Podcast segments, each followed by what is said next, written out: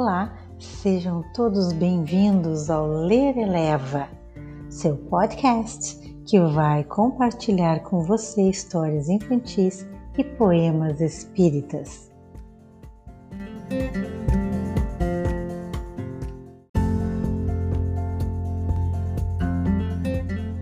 Olá, e você que me acompanha nessa linda viagem por histórias que elevam a nossa alma, hoje nós vamos contar a história A Tartaruga do livro E para o Resto da Vida de Wallace Leal Rodrigues.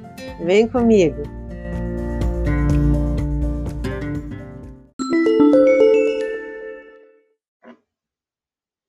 A Tartaruga quando menino, eu era impaciente, arrelhado e áspero no tratamento com as outras pessoas. Quando desejava alguma coisa, ao invés de solicitar com educação, azucrinava os ouvidos alheios até que, para se livrarem de mim, davam-me o que pretendia. Assim, transformara-me em uma criança moleta e pouco simpática eu percebia que aquilo aborrecia muito os meus pais, porém pouco me importava com isso. Desde que obtivesse o que queria, dava-me por satisfeito. Mas está claro, se eu importunava e agredia as pessoas, estas passaram a me tratar de maneira igual. Cresci um pouco e, de certa feita, me apercebi de que a situação era desconfortante e me preocupei, sem, entretanto, saber como me modificar. O aprendizado me foi dado em um domingo em que fui com os meus pais e meus irmãos passar o dia no campo. Corremos, brincamos muito, até que, para descansar um pouco, dirigi-me para a margem do riacho que coleava entre um pequeno bosque e os campos. Ali encontrei uma coisa que parecia uma pedra capaz de andar. Era uma tartaruga. Examinei-a com cuidado e, quando me aproximei mais, o estranho animal encolheu-se e fechou-se dentro de sua casca. Foi o que bastou. Imediatamente pretendi que ela devia sair para fora. E, tomando um pedaço de galho, comecei a cutucar os orifícios que haviam na carcaça. Mas os meus esforços resultavam vãos e eu estava ficando, como sempre, impaciente e irritado. Foi quando meu pai se aproximou de mim olhou por um instante o que estava fazendo e, em seguida, pondo-se de cócaras junto a mim, disse calmamente: Meu filho, você está perdendo seu tempo.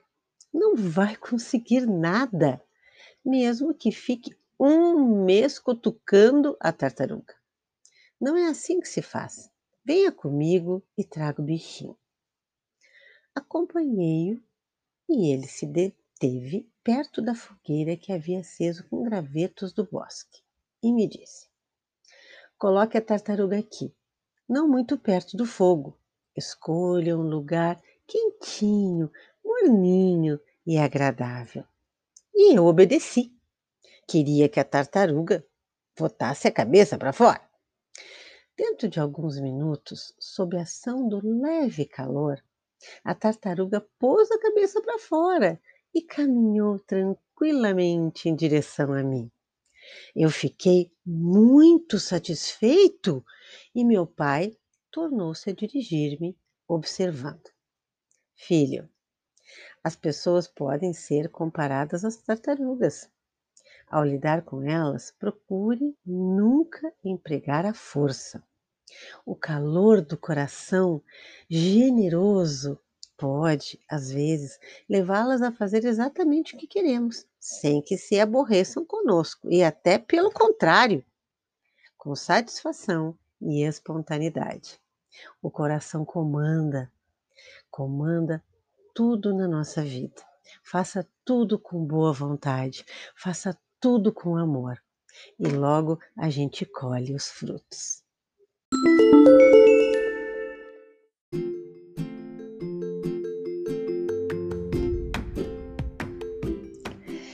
E acompanhe no próximo episódio a leitura de poemas. E o poeta escolhido foi Cruz e Souza, do livro Parnaso de Além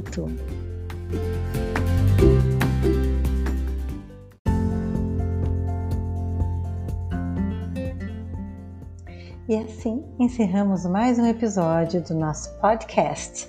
E você que estava ouvindo, tenha uma semana abençoada, fique bem, faça uma prece com sua família. Um grande beijo e gratidão por permitir que eu entre na sua casa. Paz e luz.